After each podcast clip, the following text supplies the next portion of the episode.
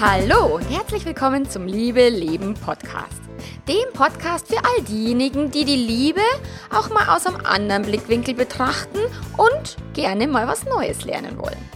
Ich bin Melanie Mittermeier, Liebescoach und ich freue mich total, dass du da bist. Heute habe ich einen mega spannenden Interviewgast für dich, den Sebastian Schild. Und das Spannende an dem Sebastian ist, und äh, was wir heute tun, ist, wir räumen mit ein paar Tabus auf. Der Sebastian sitzt im Rollstuhl und erzählt dir, wie das läuft mit dem Sex. Viel Spaß dabei!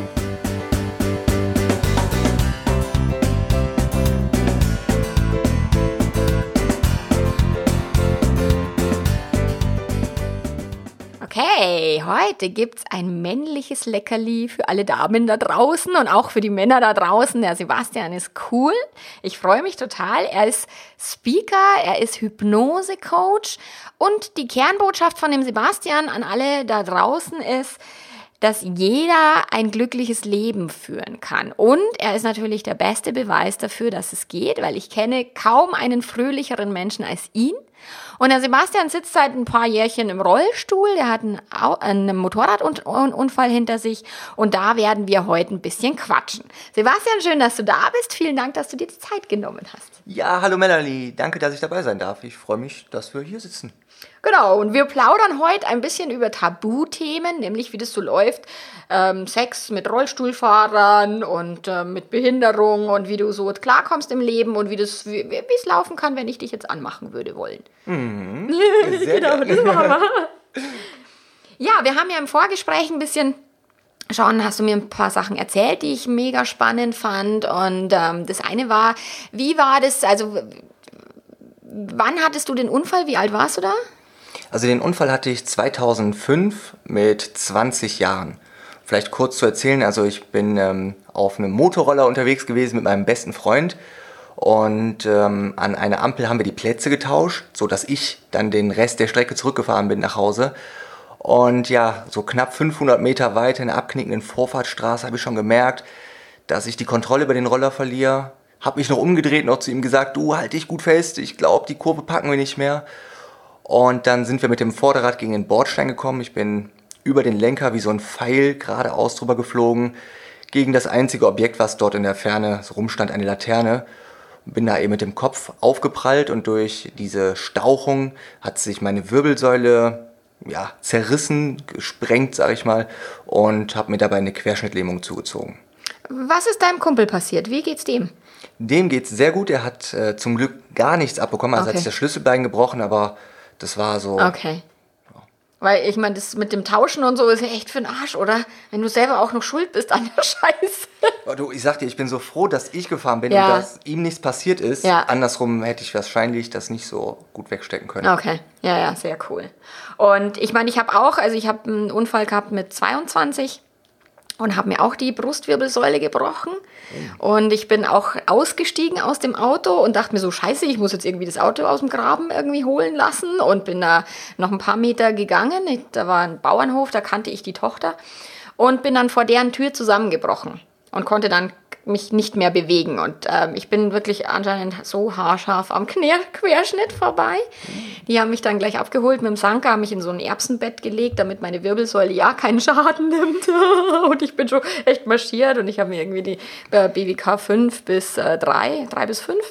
Mhm. Da waren zwei Wirbel, die waren aber nicht ganz durch sondern nur angebrochen. Das heißt, das Rückenmark war unbeschädigt und bei dir war tatsächlich das Rückenmark irgendwie ja, also bei mir war es ähnliche Höhe, also fünfter und sechster Brustwirbel mhm. und die waren, ähm, ich sage ja zersprengt, also die haben den fünften Brustwirbel gar nicht mehr zusammengekriegt, die mussten also wirklich aus der Hüfte neue Knochen nehmen, um etwas zu modellieren, dass da eine gewisse Stabilität wieder reinkommt, weil einfach, das war, ja, tausend Einzelteile. Ja, also ich wurde auch, die haben mir erst so eine Platte von hinten dran mhm. draufgeschraubt und dann haben sie mir so einen Knochenspan aus, aus der Hüfte genommen und haben den dann hinten eingesetzt. Also meine Brustwirbelsäule ist jetzt steif, also einen Purzelbaum traue ich mich jetzt nicht mehr zu machen. und ähm, ja, ich war ziemlich lange im Krankenhaus auch. Deswegen, also vermutlich nicht so lange wie du. Wie lange warst du im Krankenhaus? Also mit Reha und allem drum und dran waren es elf Monate. Elf Monate, okay. Mhm. Und du hast mir erzählt, du hattest ähm, schon eine Freundin, also du hast mit 15 so deine erste große Liebe kennengelernt und mhm. warst mit der zu dem Zeitpunkt auch zusammen. Wie war das vorher und, und was ist dann, wie, wie hat sich das verändert durch den Unfall? Also wir kannten uns schon von klein auf, sind zusammen so groß geworden und wie du schon schön gesagt hast, war meine erste große Liebe und ich glaube, ich war auch ihre erste große Liebe. Und ähm, ja, so Kindheitsdingen. Wir waren halt zusammen, waren glücklich verliebt und äh, waren jetzt auch gerade dabei zusammenzuziehen, mhm. als dann der Unfall passiert ist. Und das Spannende ist, ähm, sie spielt eine große tragende Rolle auch bei der Geschichte, denn ich war vorher bei ihr und habe mich dann kurz mit diesem Freund getroffen, wo wir dann Roller gefahren sind. Und wir waren auf dem Weg wieder zurück zu ihr und wir mhm. wollten an dem Tag ins Freibad schwimmen gehen. Mhm. Und sie hat dann da gesessen und gewartet und ich kam da nicht nach Hause und das war schon so der erste mhm. Schock für sie. So, wo, wo bleibt er? Wir haben eine Minute vorher noch telefoniert. So, Schatz, ich bin gleich zu Hause, wir fahren jetzt los. Äh, pack schon mal die Sachen, wir gehen gleich schwimmen. Und dann kam er halt einfach nicht. Mhm. Ja, dann halt der Unfall und äh, ich bin erstmal ins künstliche Koma versetzt worden, zwei Wochen. Das heißt, also ich habe sie ja dann auch nicht gesehen. Ich habe mhm. dann halt nur mitbekommen, dass sie dann informiert wurde, sie kam dann und sowas. Und ähm, ja, ich war auf jeden Fall sehr glücklich und dankbar, als ich aufgewacht bin, dass sie dann an meinem Bett war und meine Hand gehalten hat. Mhm. Mhm. Und ähm, äh, um das nochmal ein bisschen besser zu verstehen, ich habe neulich einen äh, Vortrag mir angesehen, einen TED-Vortrag von, von der Gehirnforscherin Dr. Chill heißt die. Chill Taylor, glaube ich. Jill Bolte Tyler, irgendwie so. Mhm. Und die hatte ein Gehirn mit auf der Bühne und man hat eben dieses Gehirn, so ein echtes Gehirn vorgezeigt und da hängt ja das Rückenmark so hinten runter. Was muss denn, was ist denn bei dir anders passiert als jetzt bei mir? Also, dass du jetzt im Rollstuhl sitzt und ich nicht? Mhm. Also dadurch, dass die Wirbel kaputt gegangen sind, wurde das Rückenmark durchtrennt. Und das kann man sich so vorstellen, das Rückenmark wie so die Hauptautobahn, äh, die im Körper herläuft und eben alle Muskeln und Nerven versorgt mit äh, den Informationen, beziehungsweise mhm. eben auch andersrum. Und äh, ja, diese Autobahn ist eben gekappt und durchtrennt worden. Das heißt also, dass ich jetzt ähm, in meinen Beinen kein Gefühl habe und auch die Muskulatur nicht ansteuern kann. Also wenn ich dir jetzt hier so drauf habe, so buff, dann fühlst du das nicht. Nee, Wenn ich dir hier so, ein, so ein in die Schulter klopfe, den fühlst du? okay. Also das finde ich immer total krass, weil ich, ich greife dich ja öfter an, gell, wenn ich, ja, dass ich dir dann so an die, an die Beine greife und so. Und dann denke ich mir immer, scheiße, der spürt es gar nicht.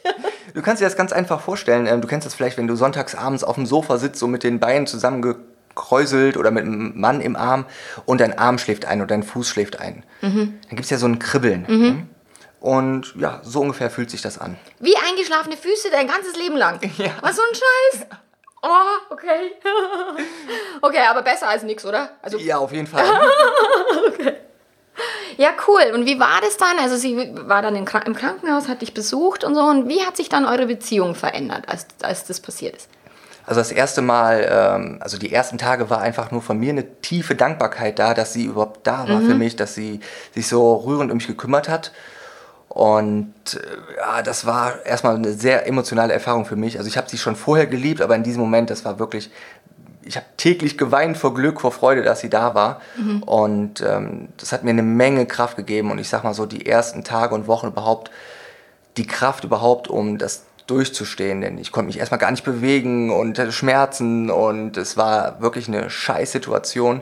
Und sie war so, ja, das Licht am Ende des Tunnels, so, mhm. wofür mache ich das? Mhm ja, dafür mache ich das. Okay. Mhm. Und ähm, ich meine, ihr wart ja schon in einem Alter, wo man so Sex hat. Also wann hattet ihr den ersten Sex? Wie, wie alt war, warst du da? ich weiß gar nicht, ob das jetzt so rechtlich alles erlaubt ist, aber ich glaube, sie war noch nicht 14. ah, echt, oder? Also ich, jetzt habe ja ich schon früh angefangen, ja. Und du warst? Äh, ja, also sie war, sie war 13, ich war 15. Okay, wow. Und da habt ihr schon gevögelt? ja. Krasse Axt, mein Sohn ist jetzt gerade 13 geworden. Oh mein Gott. Okay, du warst 15, genau. Ich hatte auch mit 15 den ersten Sex tatsächlich. Also ich war auch früh dran. Also für mich, also spät quasi. für, für eure Verhältnisse. Okay. Und wie, wie war das dann? Ähm, hattet ihr dann Sex irgendwie, also du warst ja so lange im Krankenhaus, wie, wie war das dann bei euch? Also ich, ich kenne das auch von meinen Kaiserschnitten oder von, meinem, von meinen Geburten, äh, die ja auch OPs waren und ich ja in der Klinik war und da mein Mann sich dann schon ein bisschen zu mir da in, ins Bett so gekuschelt hat und wir in der Klinik schon angefangen haben, so ein bisschen rum, rumzumachen. Wie war das bei euch? Ja, also die, die ersten Monate war da ich sag mal gar nichts, weil ich mich gar nicht bewegen konnte und mhm. Schmerzen hatte und äh, überall noch Drainagen und Schläuche im Körper stecken hatte. Mhm. Aber als es dann so zur Reha ging, ich sag mal so nach sieben Monaten ungefähr, ja, also wir waren schon immer sehr rattig aufeinander. Ja. Und was du jetzt gerade so schön beschrieben hast, also sie hat sich auch immer zu mir ins Bett gelegt und wir haben gekuschelt und uns gegenseitig schon so gestreichelt. Aber irgendwann kam dann so der Punkt im Krankenhaus, wo ich einfach gesagt habe, so, boah, ich habe so eine Lust auf dich und sie auch auf mich, dass wir uns irgendwie gesagt haben, komm, wir müssen uns jetzt hier irgendwie einen Ort suchen, wo wir mal einen Augenblick ungestört sind. Weil sonst natürlich im Krankenhauszimmer kam immer jemand rein, äh, Schwestern oder Ärzte oder Besucher. Mhm. Und wir wollten mal wirklich mal so eine halbe Stunde, Stunde ungestört sein. Und äh, lass mich da mal kurz einhaken. Wie, wie, wie ist denn Lust dann? Also du kannst dich nicht bewegen, du hast ab der Brustwirbelsäule ist quasi deine Nerven sind nicht mehr angesteuert. Wie ist Lust? Ist es dann, ich meine, das, die, die erogenste Zone sitzt ja zwischen den Ohren und da ist ja alles noch gut. Also ist es dann so, dass sich die Lust über eine Fantasie aufbaut bei dir oder wie, wie empfindest du Lust? Ist es anders als vorher? Ja, es ist anders. Ich würde jetzt sogar sagen intensiver, weil ich mich äh, mit dem Thema mehr beschäftigt habe. Äh, es ist weniger dieses körperliche, so ich bin geil, ich muss jetzt äh, mhm. poppen, sondern es ist mehr wirklich so wie, wie, wie Appetit, kann man mhm. sagen. Also man kann ja Hunger haben und mhm. Appetit haben. Mhm. Und es ist mehr so wie Appetit, also mhm. Würde ich das beschreiben. Okay. Und das ist, also da, da würde ich jetzt auch gleich reingehen, das habe ich mir für später aufgehoben, aber es passt jetzt gut. Ähm, wie ist es dann? Kriegst du dann einen Ständer oder wie läuft es? Ja, sehr gute Frage. Also Ganz kurz vorab, also ähm, bei einem Mann, die Erektion funktioniert über zwei Punkte im Körper. Einmal über das Gehirn, mhm. das heißt, wenn ich jetzt was sehe oder höre, mhm.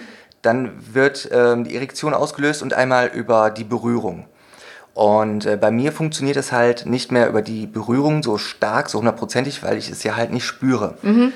Äh, aber durch die Lust im Kopf funktioniert es immer noch irgendwo.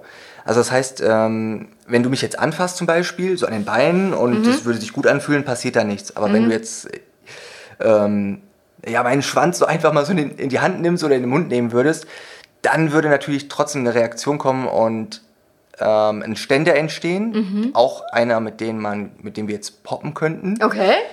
Ähm, es ist dann halt vom Gefühl her nur nicht so wie vorher. Also ich beschreibe das immer so, es ist halt wie, wenn es ein dunkler Raum ist ohne Licht und da ist nur eine stecknadelgroße Birne, die leuchtet. Mhm. Die ist zwar ganz, ganz klein, aber in dem dunklen Raum leuchtet sie. Mhm. Und so ist es eben bei mir auch, dass ich es zwar nicht spüre, weil ich mal dieses äh, Kribbeln, wie eingeschlafen habe in den mhm. Beinen und natürlich auch im Bauchrücken und Teambereich und so.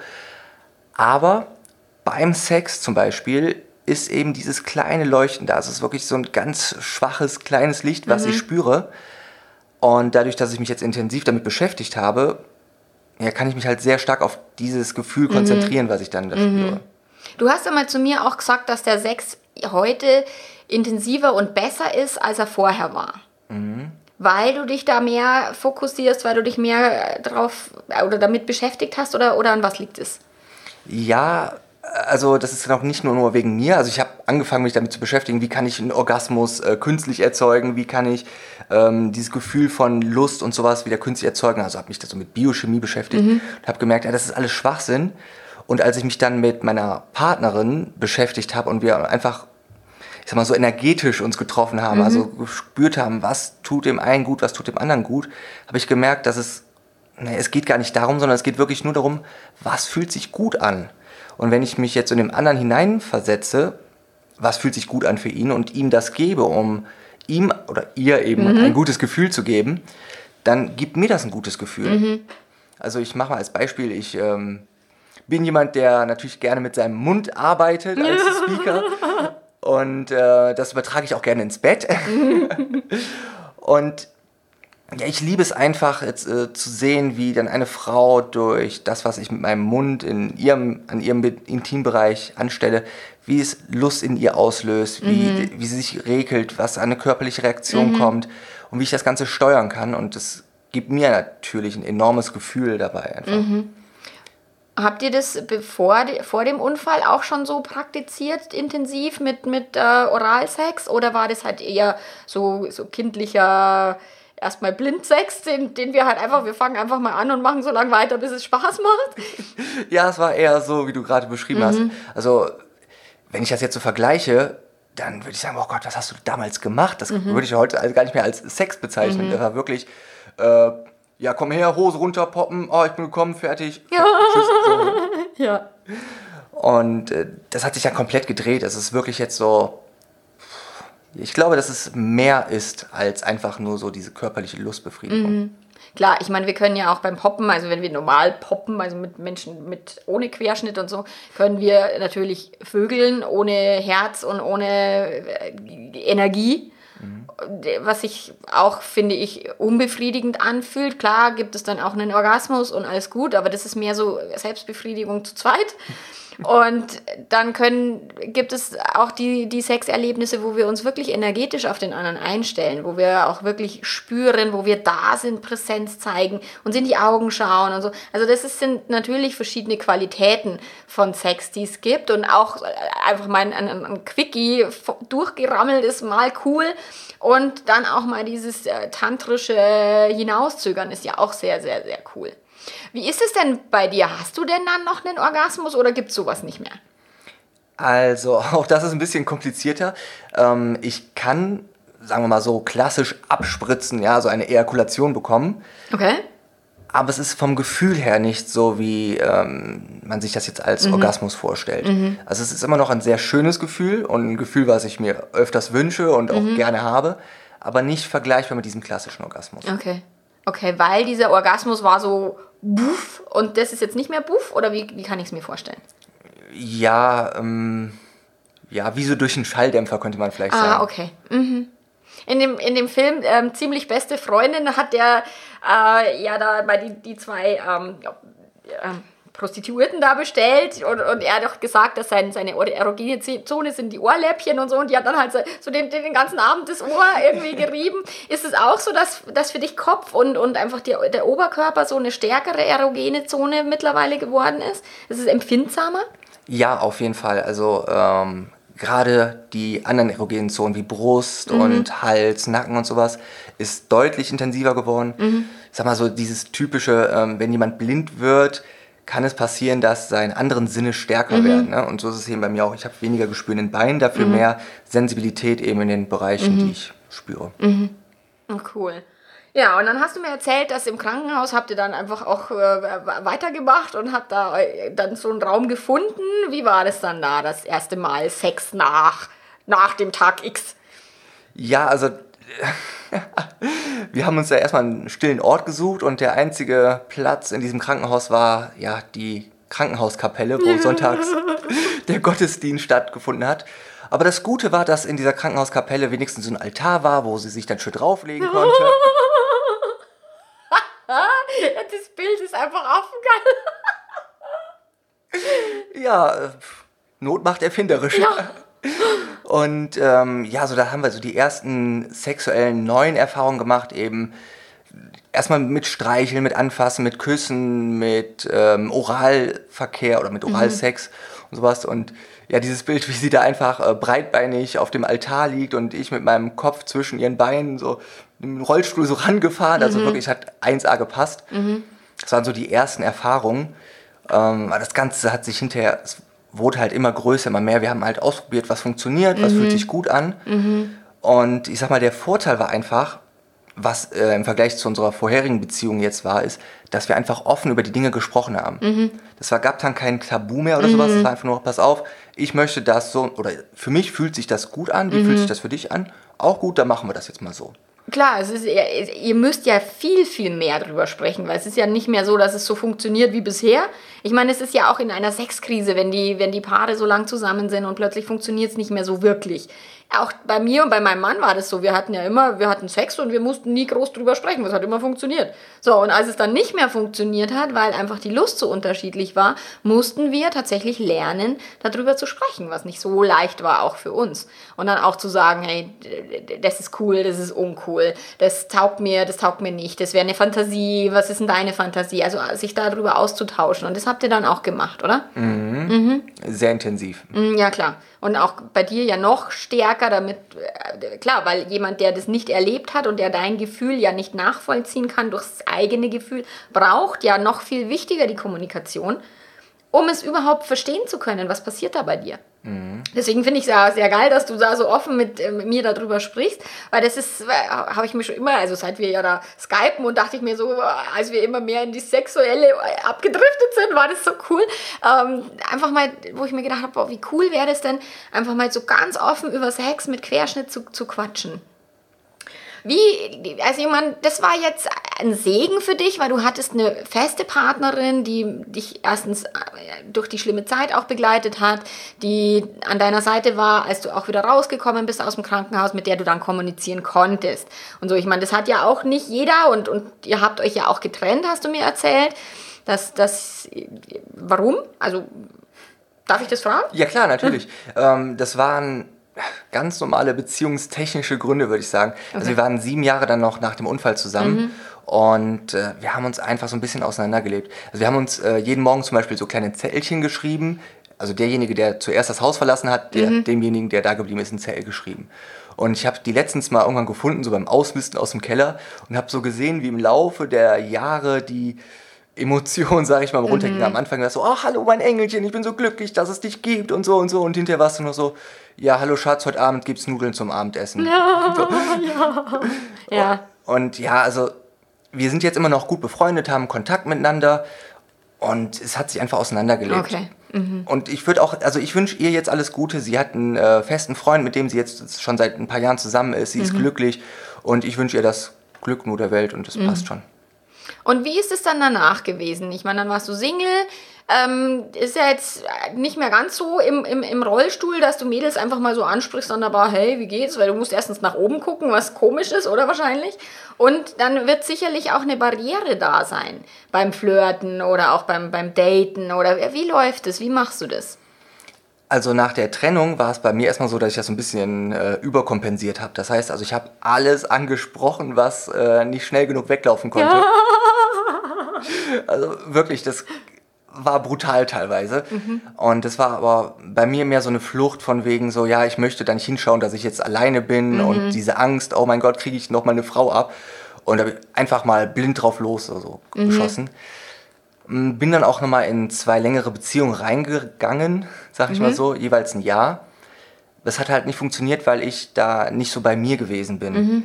Jetzt momentan bin ich Single und bin glücklicher Single, denn ähm, in diesen beiden Beziehungen war eben dieses, ja, diese Unsicherheit wollte ich eben dadurch überspielen, sage ich mal. So, ah, ich habe mhm. eine Freundin, äh, ist alles gut nach außen hin, heile mhm. Welt, alles toll.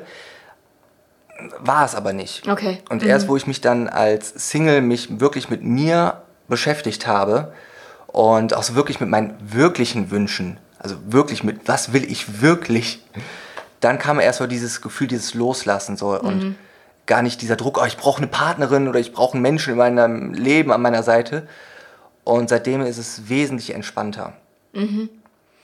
Und wenn ich jetzt, also dich halt jetzt irgendwo treffen würde und würde mir denken, ach, der Sebastian ist ja ein Schnuckel, ähm, was müsste ich tun? Oder wie, wie käme ich an dich ran? Oder wie würde ich mit dir ähm, in, in ein ja, Flirtgespräch kommen? Wie geht es?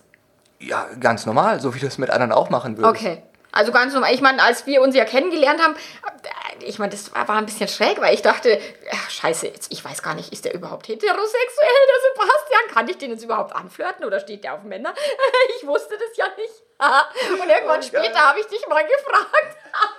Das ist ja, natürlich stehe ich auf Frauen. Ach so, ach ja dann. Also da war tatsächlich meine Barriere war mehr so, ah, ich weiß jetzt gar nicht, ist der hetero oder, weil du hattest so ähm, einen Freund dabei und, und euer Kontakt war einfach sehr gut und sehr intensiv und das habe ich so ein bisschen beobachtet und dann habe ich ein bisschen so die Vorannahme Annahme in meinem Kopf gehabt, ah ja, es könnte ja auch sein, dass der jetzt gar nicht auf Frauen steht. nee, ich mag einfach gerne Menschen. Ja, genau. Und, ähm, und dann würde ich tatsächlich einfach dich halt anlächeln und so und so. Und wie, wie weiter? Wie, wie geht's dann weiter? Ja, also ich kann ja einfach mal erzählen, wie ich äh, zum Beispiel mit meiner letzten äh, mhm. Affäre so zusammengekommen bin wir haben uns in der Bar gesehen, also ich war mit einem Freund in der Bar, sie war in der Bar, wir haben uns gesehen, haben uns angelächelt, sie kam dann irgendwann rüber zu mir, zu uns am Tisch, hat sich dazugesetzt, na Jungs, was macht ihr hier? Auch wir trinken, wir haben Spaß. Dann haben wir halt ein bisschen uns angelächelt, geflirtet, gefragt, was machst du, wo kommst du her, was tust du so. Dann kamen schon so die ersten kleinen Berührungen so an der Hand, ne, so ganz vorsichtig mhm. und so, auch mhm. hör mal. Mhm. Und ähm, dann kam es irgendwie mal näher und dann hat sie sich einfach mal auf meinen Schoß gesetzt, so quer okay. drauf. Und ähm, mir hat das auch sehr gut gefallen. Ich habe sie dann direkt im Arm genommen und äh, sie roch ganz gut. Ich habe dann so an ihrem Nacken so gerochen und ich so, oh ja, also ich ähm, mag es, wenn Frauen gut riechen. und äh, das hat dann irgendwas in ihr wohl ausgelöst, dass ich an ihrem Nacken gerochen habe. Und dann sind unsere Münder schon so langsam so ein bisschen näher gekommen. Und dann gab es immer so dieses hm, soll ich jetzt, soll ich nicht? Mm. Und hm, vielleicht kennst du das. das mm, klar. Also es ist, äh, ganz, es ist ganz normal. Also so wie bei allen anderen auch. Es ist ganz normal. Okay. Ich, also wenn ich mich jetzt bei dir auf den Schoß setze zum Beispiel, dann, äh, das ist, es ist so schräg, weil mein Gehirn denkt sich dann, oh Gott, kann ich das wirklich machen? Tue ich ihm da weh? Also es ist ja total bescheuert, weil du spürst ja nichts in den Beinen. Aber echt so, in mir äh, kommt da so eine Vorsicht hoch, so, oh Gott, ich kann mich jetzt nicht einfach auf deine Beine setzen. So. Mhm. Ähm, wie, wie ist es, wenn sich jemand auf deinen Schoß sitzt? Sind deine Muskeln, wie, wie, wie halten die? Ähm, übst du? Machst du, machst du irgendwie Muskeltraining? Was, was tust du? Und, und wie signalisierst du einer Frau, dass sie sich tatsächlich auch locker auf deinen Schoß setzen kann? Also wie machst du das? Ja, also das habe ich mir jetzt so angewöhnt, das offener auch zu kommunizieren. Okay. Also erstens, ich spüre es nicht so direkt. Ne? Also mhm. es tut mir nicht weh, es ist überhaupt gar kein Problem. Es ist jetzt nur nicht so optimal, wenn sich jetzt sagen wir mal eine 120 Kilo Frau. das wäre, glaube ich, auch mit Beinen nicht so optimal. ja, und äh, sonst ähm, finde ich das persönlich sehr schön. Also ich wünsche mir mehr Frauen auf meinem Schoß. Sehr cool. Also hiermit die Einladung an die Damenwelt. Wenn ihr den Sebastian irgendwo kennenlernt, dann äh, einfach mal auf den Schoß setzen, knutschen. Ja, sehr gern. Cool. Ja, ja, cool. Also ich meine, die Empfindungen hatten wir oder auch das, ähm, Ständer und so weiter, die, die Funktionen. Also wie funktioniert es dann beim Sex? Also wenn du dann Sex hast mit jemand, also wenn du jetzt neuen Sex hast, dann ist es ja auch wahrscheinlich ganz normal, dieses Rantasten und einfach mal gucken, wie reagiert sie, wie reagierst du. Bist du dann von Anfang an auch gleich so offen, dass du sagst, was Sache ist oder was du brauchst und oder bist du erstmal so am, am Austesten und Gespräche folgen dann später? Also ich mache es am liebsten so, dass ich äh, also auf jeden Fall erstmal die Kontrolle, die Führung übernehme, mhm. um einfach die Unsicherheit meiner Partnerin gegenüber wegzunehmen. Mhm. Und das Zweite ist, dass ich mich wirklich langsam rantaste, aber auch direkt von vornherein offen sage, pass auf, so und so ist das. Also zum Beispiel, ich habe, ähm, vielleicht hast du schon mal gesehen, so Zucken in den Beinen, so Krämpfe, so Muskelzucken. Nennt sich ja unwillkürliche Muskelkrämpfe, Spastik. Okay. Und das kann schon mal sein, wenn ich mich bewege, dass eben die Beine dann so ein bisschen zucken. Dann sage ich so, pass auf, äh, es kann sein, dass mein rechtes Bein gleich so ein bisschen zuckt. Äh, woher, woher weißt du das vorher? Ja, ich spüre das. Ah, du spürst es, das ist ja geil. das ist ja cool. Also du weißt vorher schon, dass dein rechtes Bein jetzt gleich anfangen wird zu zucken.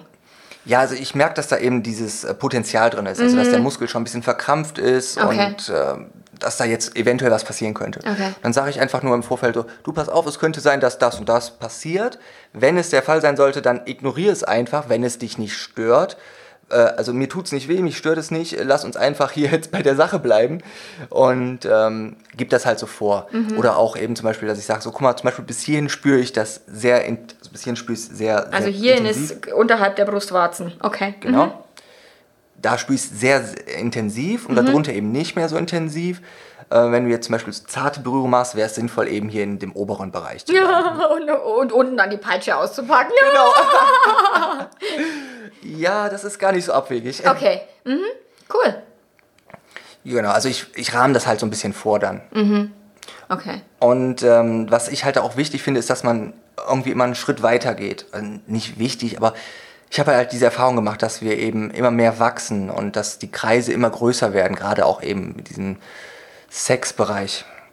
Äh, wie Kreise größer werden, jetzt hast du mich abkinkt. Okay, also ähm, wir hatten ja eben dieses, sagen wir mal, tantrische, ich liebe dich und wir sind zusammen, unsere Körper verschmelzen sich und die Chakren verschmelzen sich und sowas. Aber es kann halt auch mal so sein, dass äh, man es mal ein bisschen, was wir eben hatten, ein bisschen härter, dass man, dass ich zum Beispiel die Frau irgendwo am Tisch festgebunden habe und äh, dass wir das mal so ein bisschen experimentiert haben, einfach, sag ich mal so. Und ich glaube, dass eben auch da die große Stärke jetzt aus meiner Situation drin ist, eben im Rollstuhl, dass ich immer neugierig und offen war nach neuen Dingen, immer wieder neue Sachen ausprobiert habe und mir neue Inspiration geholt habe. Zum Beispiel mit der einen Freundin war ich mal im Swingerclub und wir haben da mal äh, geguckt, was es da so gibt. Und äh, ja, also eben dieses neugierige Offensein und drüber sprechen. Okay, glaubst du, du hättest es auch, äh, also diese Neugierde und Offenheit gehabt ohne deinen Unfall oder war der da mega Katalysator dafür? Ich glaube nicht, dass ich das ohne den Unfall so umgesetzt hätte. Okay. Warst du eher so konservativ schüchtern oder warst du ähm, eher unbewusst? Ich war ich hab schon immer gern geflirtet, aber es, ich war da halt sehr egoistisch. So, ne? oh, komm her, poppen, fertig, gut. Ah, okay. Also mit 18, 20, Ja, junger ja, Mann klar. halt. Junger, junger Bursch. Klar, und auch du hättest natürlich über eine langfristige Beziehung und auch, egal ob jetzt Querschnitt oder nicht Querschnitt, natürlich Lösungswege finden dürfen für wie funktioniert der Sex nach Kindern oder whatever. Also äh, auch da gibt es ja, äh, stoßen die Paare ja an, an, an genau solche Schwellen. So, es funktioniert nicht mehr so, wie es bisher war. Ich meine, jetzt haben wir Kinder, jetzt können wir nicht irgendwie einfach mal überall und andauernd Sex haben, sondern wir dürfen gucken, okay, dass die halt vielleicht gerade schlafen oder eben je nachdem, wie klein die sind oder eben nicht ins Zimmer kommen oder so. Ich hatte tatsächlich das Thema nach den Kindern, dass ich irgendwie diesen Morgensex komplett eliminiert habe, den ich eigentlich sehr, sehr, sehr mag, weil ich immer Angst habe, hatte, dass die Kinder ins Zimmer kommen. Und ich dachte mir immer so, oh Gott. Und da durften wir uns dann halt auch wieder neu annähern. Und ich habe dann in einem Buch gelesen, dass es für Kinder viel, viel besser ist. Sie kriegen eine natürliche Sexualität der Eltern mit, als dass die Eltern sich quasi aus, von der Sexualität abschneiden, der Kinder zuliebe. Das ist Blödsinn. Und so ist es natürlich auch für dich, dass du ähm, Wege finden darfst und, und egal mit welcher Frau du zusammen bist, dass es einfach Herausforderungen gibt, die jetzt in einem normalen Paar sozusagen nicht erstmal gegeben sind. In der Verliebtheitsphase äh, fangen die halt erstmal an zu poppen und irgendwann später fangen die an zu reden, denke ich. Also die meisten, zumindest das, was ich so mitkriege. Und bei dir ist es tatsächlich so, dass du von vornherein diese Offenheit A erstens schon haben darfst, um auf Menschen zuzugehen. Dann dürfen die Menschen eine Offenheit haben, auf dich zuzugehen, weil ja da immer so eine kleine Barriere dazwischen ist. Sozusagen dieses, oh Gott, Rollstuhl. ja. Und ähm, wie lebst du denn deinen Alltag? Also wie, wie, wenn du jetzt mit einer Frau zusammenleben würdest, ist es irgendwie, gibt es da irgendwelche Einschränkungen? Also ich, keine Ahnung, zusammen im Bad zu sein, gibt es da irgendwelche Dinge, auf die du achten musst, was, du, was bei dir anders ist als sonst? Ah, Das ist eine sehr gute Frage, denn ich habe gerade keine spontane Antwort darauf. Also ich habe äh, mit äh, meiner Partnerin sieben Jahre zusammen gewohnt in einer ganz normalen Wohnung mit einem ganz normalen Bad, ganz normales Schlafzimmer. Und ähm, jetzt wohne ich da alleine. Also zurzeit bin ich glücklich, alleine zu leben in meiner Wohnung, denn äh, diese Freiheit und so, nackt durch die Wohnung zu rollen, wenn ich jetzt gerade Lust drauf habe. Nackt durch die Wohnung zu rollen, wie geil. Ja, gerade bei dem sommerlichen Wetter jetzt. Und aber sonst keine Einschränkungen. Also Okay. Mm, Und wie ist es denn beim Sex mit Stellungen? Also welche Stellungen gehen, welche Stellungen gehen nicht? Also kannst du irgendwie, keine Ahnung, also dich unten liegend, kann ich mir vorstellen, dass es funktioniert. So. Andersrum, also Missionarsstellung, kann ich mir vorstellen, dass die nicht wirklich funktioniert. Doch, haben wir sogar, also habe ich schon ausprobiert und es funktioniert. Also es ist halt alles anders. Also ich sag mal so, wir gehen äh, immer einen neuen Weg. Ähm, zum Beispiel, wenn jetzt meine Partnerin auf dem Rücken liegt, ich kann mich auf, ihr auf sie drauflegen. Und jetzt habe ich zum Beispiel bei mir am Bett ähm, oben an der Kante kann ich mich halt festhalten. Mhm. Das heißt also, mit der einen Hand halte ich mich am Bett fest, mit der anderen Hand halte ich mich an ihr fest mhm. und kann dann quasi durch meine Arme mhm. die Hüftbewegungen kompensieren. Okay. Mhm. Als Beispiel. Mhm. Ähm, aber auch so, was ich ja eben meinte mit dem Altar, dass man, dass die Frau sich zum Beispiel irgendwo hinlegt, wo ich dann irgendwo drunter fahren kann mhm. und drankomme. Oder äh, dass sie sich irgendwo hinstellt und ich drankomme. Dann gibt es natürlich auch ganz viele andere Variationen, die man so machen kann, so 69er und sowas. Ne? Mhm, ne? mhm. Und ich bin halt auch ein Fan von Spielzeugen mhm. und Hilfsmitteln und mhm. all solchen Sachen. Gibt es denn da irgendwie, hattest du Menschen, mit denen du sprechen konntest, die auch vielleicht querschnittgelähmt waren und, und, und sind und wo du sagst, wie, wie ist denn das beim Sex bei euch, wie geht denn das? Oder hast du das alles alleine rausgefunden? Also ich habe da so offen noch nie mit jemand anderem drüber geredet. Also wenn okay. so mein, mit meinen Partnerinnen und das probiert, mhm. und das war's dann. Okay, und es gibt auch keine Bücher oder irgendwas, wo du dir irgendwie Hilfe holen konntest. Gibt es irgendwelche Texte im Internet, Blogartikel oder sowas? Mm, YouPorn.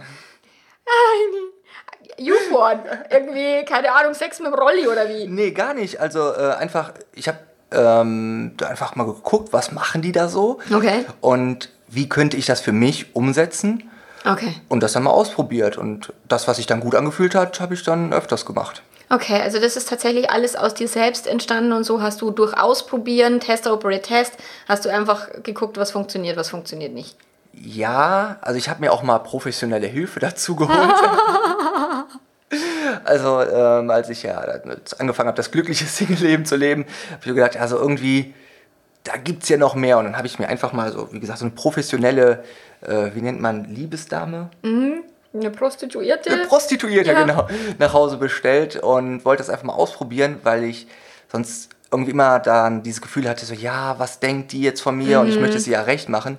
Und ich wollte einfach mal wirklich ganz egoistisch gucken, so, was geht, was möchte ich, was läuft. Mhm. Und ähm, ja, also ich bin enttäuscht worden. Okay. Es war jetzt nicht so, wie ich mir das vorgestellt habe. Mhm. Äh, ich habe aber dadurch trotzdem viel gelernt, was man eben machen kann. Also äh, eben Anstellungen zum Beispiel mhm. und sowas. Mhm. Weil ich nicht drüber nachgedacht habe, auch wie gefällt ihr das jetzt, sondern ich habe, oh warte mal, das möchte ich jetzt mal ausprobieren. Leg dich mal so dahin, okay. ah, ich komme da jetzt dran, ah, das ist geil, das ist cool, das mache ich jetzt öfters. Okay, und was hat, hat sie dann dazu gesagt? Also die, die ist dann so professionell, dass es für sie, also egal ob sie jetzt quält oder nicht, ist es dann wurscht oder wie ist es? Ja, also sie war sehr lieb und hat so getan, als würde es ihr gefallen. Okay.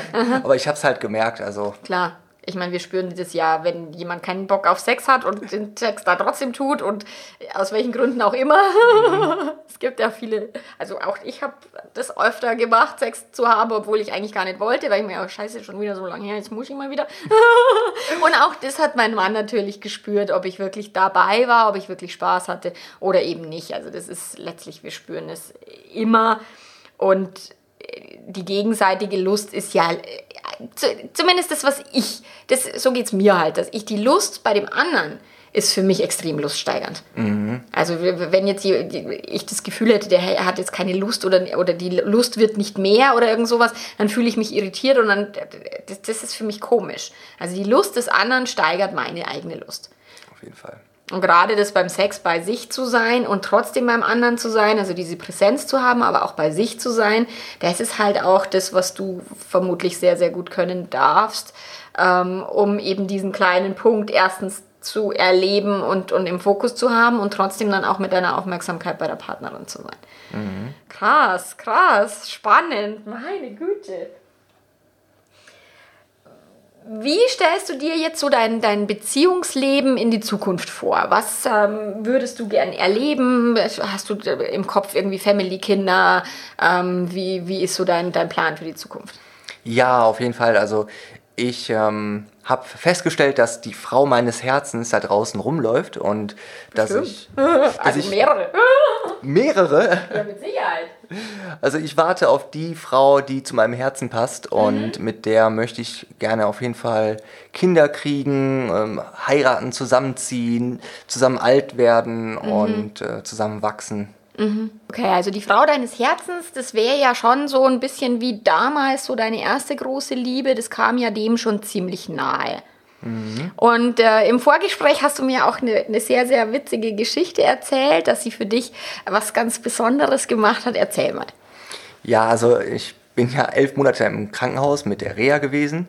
Und ähm, eine Woche bevor ich entlassen wurde, habe ich durch die Aufrufanlage da im Krankenhaus meinen Namen gehört. Und äh, sie haben gesagt, Herr Schild, bitte ganz dringend auf Station melden. Und ich habe schon angefangen zu schwitzen und ich dachte, ich habe irgendwas falsch gemacht, ich werde jetzt aus dem Krankenhaus geschmissen oder sowas. Das klang so ernst und habe mich auf der Station gemeldet und die Stationsschwester sagt dann, Sebastian, bitte geh sofort auf dein Zimmer, der Chefarzt kommt jetzt, will ein ernstes Wort mit dir reden und äh, warte auf deinem Zimmer. Und oh, mein Herz raste schon und ich so, oh mein Gott, was kommt denn jetzt? Bin auf mein Zimmer gegangen und dann irgendwann klopfte es, die Tür geht auf Menschen strömen in mein Zimmer mit Licht und Mikrofon und auf einmal steht Kai Pflaume vor mir. Ja, nur die Liebe zählt, oder was? Ja, genau. Er sagte ja, ja, hallo, ich bin der Kai. Und ich gucke so nach oben und der ist ja halt auch sehr groß. Ich so, oh, ja, hallo. Ich war echt irritiert in dem Moment erstmal. Und sagte, ja, kannst du dir vorstellen, warum ich jetzt hier bin? Und ich habe dann so eins und eins zusammengezählt. Kai Pflaume, nur die Liebe zählt, meine Freundin. Ja, bestimmt hat mein Schatz dich angerufen oder dich kontaktiert und so. Ich dachte, ja, vielleicht. Ja, okay. Und ähm, dann sind wir rausgegangen im, im Kurpark, spazieren gegangen, habe mich so ein bisschen interviewt, ähm, was so passiert ist, warum ich jetzt im Rollstuhl sitze, warum ich im Krankenhaus bin und ähm, wie es jetzt so weitergeht, wie ich meine Zukunft sehe. Und als wir da so rumspaziert sind, ähm, sagt er, guck doch mal hinter diesem Busch da vorne. Ich bin dann so rumgerollt, guckte dann hinterm Busch und dann kniete meine Freundin da im Schnee nachts, also war ja, abends war auf jeden Fall dunkel und es hat mhm. geschneit und es war Schnee und sie kniete da bibbernd und guckte mich an und sagte, mein Schatz, so ich liebe dich, ich möchte den Rest meines Lebens noch zusammen mit dir verbringen. Und ähm, in dem Moment kamen aus der Ecke noch meine ganzen Freunde mhm. auf mich zugelaufen und nahmen mich an den Arm. Und was man dazu wissen muss, ist, dass ich ähm, in der Reha ungefähr 300 Kilometer von zu Hause entfernt war. Das heißt, mhm. also ich habe meine Freunde über sechs, sieben Monate nicht gesehen und meine Familie nicht und auch meine Freundin nur sehr selten zu diesem Zeitpunkt. Und es war einfach so, so, wow, wow, so. Ja, cool. Und also das kann ich mir vorstellen, dass das natürlich echt sehr, sehr berührend und sehr herzzerreißend war. Und ähm, gibt es da irgendwo eine Aufzeichnung? Kann man das irgendwo anschauen? Ja, auf YouTube kann man sich das anschauen, auf meinem Kanal. Äh, Sebastian Schild einfach bei YouTube eingeben und da gibt es noch ähm, die Highlights von dem Video. Okay, und ähm, wenn du sagst, du hast einen YouTube-Kanal, wofür ist der gut? Was, was tust du da? Also dort habe ich ähm, Videos hochgeladen von meinen Vorträgen und von Coachings oder zum Beispiel von einem Videokurs, den ich aufgenommen habe. Das sind so Outtakes und ja, Impulse für ein glücklicheres Leben, die ich da zusammengestellt habe. Genau, so wie, wie eben deine Kernbotschaft, dass ja jeder ein glückliches Leben führen kann und so weiter. Und ja, und neben YouTube finden wir dich wo noch? Oh, ganz stark bei Facebook und bei Instagram oder sonst auf meiner Homepage zum Beispiel. Okay, ich verlinke das alles in den Show Notes und ähm, ihr könnt euch das dann angucken. Mal die Sachen vom Sebastian. Er hält echt coole Vorträge, ist echt sehr, sehr toll auf der Bühne, gefällt mir sehr und inspirierend. Also lass dich inspirieren für eben dein glückliches Leben von dem Sebastian. Und ja, jetzt als Abschlussfrage, ich meine, wir sitzen hier jetzt in dem Hotelzimmer, also wir könnten, wenn wir wollten, könnten wir jetzt gleich hier direkt loslegen. was, was müsste ich denn tun oder würde das denn funktionieren, jetzt mit dir hier so spontan mal ein Quickie abzu, abzuliefern? Sehr süß. Äh, ja, klar wird das funktionieren. Ähm, also es ist ja wie bei allen, dass man sich vielleicht so ein bisschen vorbereitet, dass man vielleicht duschen gehen möchte. Gerade heute ist es ein bisschen heiß, ne? man sagt okay. ja so. Ich bin so, gerade frisch geduscht. Oh. Hey, wir, können, ja, wir könnten loslegen. Ja. Top, also ja. Ähm, das Einzige, was ich eben schon mal so ein bisschen angedeutet habe, ist, äh, wenn ich jetzt zum Beispiel wirklich mit dir hier richtig loslegen würde, würde ich äh, mir medizinische Unterstützung zuholen, also zum Beispiel so wie Viagra oder sowas, einfach damit ähm, oh, okay. die Erektion länger und härter ist, um ja, das bestmöglichste Ergebnis zu erzielen. Okay, ach, das ist ja cool. Kriegst du die auf Krankenschein? Ähm, ist machbar, ja. Okay, ist ja geil. Ja, der Sebastian kriegt wie Viagra auf Krankenschein, wie geil. Ich krieg täglich, ich weiß nicht, wie viele E-Mails ich täglich in meinem Postfach habe äh, für irgendwelche Pillen, die den Sex besser machen sollen. Oh mein Gott. Ja, Sebastian, das war mal sehr, sehr, sehr cool. Wenn wir jetzt hier noch vögeln wollen, machen wir jetzt hier mal einen Cut. Und schließen ab. Äh, vielen, vielen Dank, dass du da warst. Also wie gesagt, an euch da draußen, guckt euch an, was der Sebastian tut. Es ist echt mega cool. Ja, ich danke dir, dass ich dabei sein durfte und äh, für die schönen Fragen, die du mir gestellt hast und dass ich meine Geschichte mal erzählen durfte.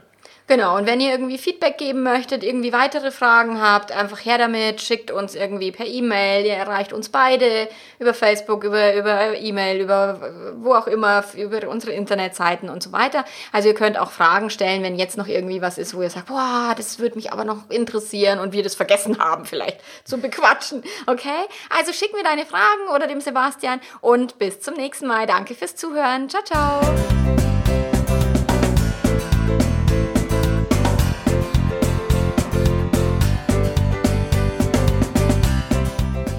Wenn dir der Podcast gefallen hat, dann freue ich mich, wenn du auf iTunes gehst und diese fünf Sternchen anklickst und einen Text dazu schreibst, also unter Rezensionen kannst du das tun, um den anderen zu zeigen, dass es sich lohnt, beim Liebe Leben Podcast einfach mal reinzuhören. Das wäre großartig und äh, da bin ich dir mega dankbar, wenn du das tust. Ansonsten hören wir uns nächste Woche wieder und ich bin schon mal gespannt, was ich mir für dich ausgedacht habe. Bis dahin, mach's ganz gut und ciao, ciao.